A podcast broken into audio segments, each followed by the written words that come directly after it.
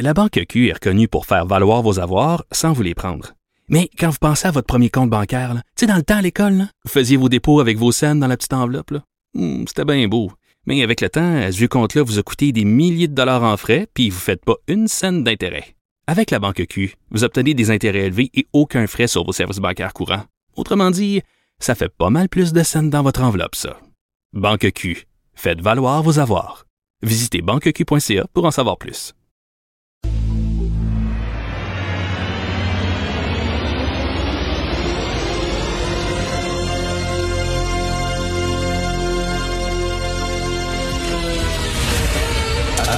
Attention, cette émission est laissée à la discrétion de l'auditeur. Les propos et les opinions tenues lors des deux prochaines heures peuvent choquer. Peuvent choquer. Oreilles sensibles s'abstenir. Richard Martineau. Martino. Un animateur pas comme les autres. Richard Martineau. Cube Radio. Bon vendredi tout le monde, merci d'écouter Cube Radio. Pierre Fitzgibbon, le ministre de l'économie, là, hein, lui, il va avoir le beurre, l'argent du beurre et le cul de la fermière. Mais vraiment, là, euh, il faudrait lui apprendre que la politique, ben, c'est une job à temps plein, puis euh, si tu veux faire la politique, ben il faut que tu laisses ton ancienne job. Là. Tu sais, il peut pas avoir les deux jobs, un pied dans la politique, un pied dans le monde des affaires. C'est très le fun qu'il y ait des gens du milieu des affaires fassent le saut en politique. On en a besoin, c'est très bon. Euh, Pierre-Carl Pelado, qui s'était présenté à la chefferie du, du PQ. Et euh, ben on lui avait dit, Pierre-Carl Pelado, mais écoute Christy, t'as une business, t'as une grosse business de médias puis tout ça. Euh, ça n'a pas de sens que tu t'en ailles en politique. Et bon, il s'est arrangé pour mettre un genre de, de, mur de béton armé entre lui et son entreprise en disant c'est pas moi qui va prendre les décisions, il y a quelqu'un qui va prendre les décisions à ma place. Bref, il y avait tout un, toute une controverse autour de ça. Et là, M. Fitzgibbon, ça n'a pas de sens. là. Le vidéo, là, aujourd'hui, là, dans le Journal de Montréal, le Journal de Québec, là, euh, en janvier dernier, il a participé à un événement avec euh, une partenaire d'affaires d'une des, des- des business qu'il a, euh, qui, qui le co-dirige. Donc, ben, il y a le ministre de l'Économie. Puis sa partenaire, elle l'a remercié. Attends une minute, là. Christy, voyons, là. C'est nommé Dracula de la Croix-Rouge, là. Ça n'a ça, ça pas de sens, là. Il va falloir à un moment donné qu'il décide. On en avait parlé cette semaine avec Michel Gérard, et Michel, il, il disait, ben, le pire là-dedans, c'est la réaction de François Legault. François Legault qui semble dire non, non, ce sont les lois de, l'éthique, les lois concernant l'éthique qui sont trop sévères. Il va falloir les slacker un peu justement pour permettre à des gens comme M. Fitzgibbon de pouvoir faire le saut en politique. Non, si tu fais le saut en politique, là, à un moment donné, ça vient avec un certain prix. Il faut que tu délaisses un peu ton milieu d'avant. Ça n'a pas de sens, là.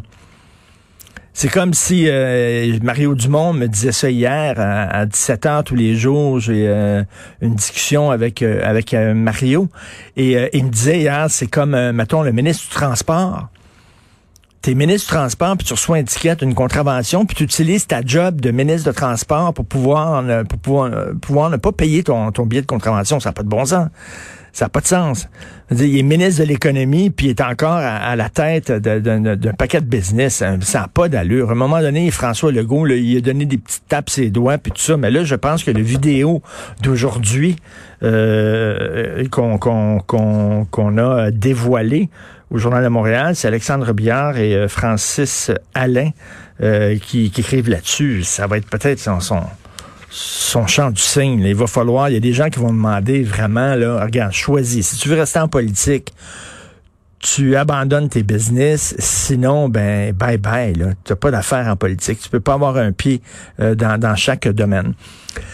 Jasmin Roy, qui veut euh, installer des purificateurs d'air dans des écoles, et là, les centres de services disent non, non, non, on veut rien savoir. Lui, là, il ramasse de l'argent pour des purificateurs d'air et on dit non, non, non. Puis même, euh, vous avez entendu M. Arruda, euh, là, en commission parlementaire, il a dit non, non, ça pourrait même être, ça pourrait même être néfaste des euh, purificateurs d'air. Je veux rien savoir de ça. Et euh, Jean-François Roberge euh, m'avait accordé une entrevue ici à l'émission, puis j'avais demandé comment ça se fait, Christy, la ventilation, c'est le nerf de la guerre, tout le monde le dit, comment ça va? vous autres, tout ce que vous demandez, c'est d'ouvrir les fenêtres, ça n'a pas de sens, et ça prend des purificateurs d'air, puis le ministre Roberge a dit non, non, non, vraiment, on a des études, puis tout ça, là, euh, ouvrir les fenêtres, c'est suffisant, pas besoin de purificateurs d'air, on n'en veut pas. Euh, c'est assez particulier. Rappelez-vous les gens qui voulaient, il y a quelque temps, euh, sur la rive sud de Montréal, des parents qui voulaient peinturer une école, qui voulaient mettre l'épaule à la roue puis participer à peinturer l'école, qui avait besoin d'une couche de peinture, de se refaire une beauté. Puis on avait dit non, non, on n'avait pas de bénévoles. C'est pas bon, on veut rien savoir de ça. Alors là, lui, il va arriver avec des purificateurs d'air, puis les centres de services des écoles disent non, on n'en veut pas. Et ce qui est bizarre, c'est que, je veux dire, en juillet dernier, en juillet dernier, il y a 239 euh, spécialistes en santé qui ont écrit une lettre ouverte disant que le nerf de la guerre, c'est la ventilation que le virus se propage par l'air, par les aérosols et qu'il fallait ventiler les endroits qui étaient fermés, les lieux de travail et les écoles. Et après ça, peu de temps après, c'est l'Organisation mondiale de la santé qui avait dit oui, la ventilation, c'est important, ça se transmet par l'air. Et en commission parlementaire, on a demandé, c'est Gabriel Nadeau-Dubois, très solide, qui avait demandé à, à M. Arruda, euh, ben, qu'est-ce que vous faites avec la ventilation? Et là, lui, a donné la parole à son bras droit, M. Massé, qui a dit, ben là, on est en train de faire des études pour voir effectivement ça se, ça se transporte, ça se transmet par l'air, puis le rapport va, va être publié dans quelques jours. Attends une minute. Ça, le rapport va être publié. Il y a 239 experts qui l'ont dit. L'Organisation mondiale de la santé le dit. Il y a quoi? Cinq mois et nous autres, on va faire des études pour voir si au Québec, parce qu'au Québec, les lois de la physique sont différentes. On vit sous une bulle, nous autres, là, tu sais. Ça se transmet dans l'air partout à travers le monde, mais au Québec, hein, on sait pas. Tu le Québec, c'est tellement distinct, c'est un endroit tellement, tellement différent des autres. on va faire nos études pour savoir si ça se transmet dans l'air au Québec. Hey, on est-tu dans une situation d'urgence ou pas? sais, le feu est pogné dans ta maison, ton voisin, il y a un extincteur passe-moi l'extincteur, je vais éteindre mon feu. Non, je vais faire des études pour voir si ton extincteur à toi fonctionne dans ma maison. On va faire une étude pendant que ça brûle pour voir s'il est... Voyons donc. On est dans une situation d'urgence. Il y a quelqu'un là qui ramasse de l'argent pour installer des purificateurs d'air. Ben laissez-les rentrer dans, les écoles. Non, on veut rien savoir. C'est tellement bizarre. Des fois, le Québec est vraiment weirdo. Vous écoutez Martineau.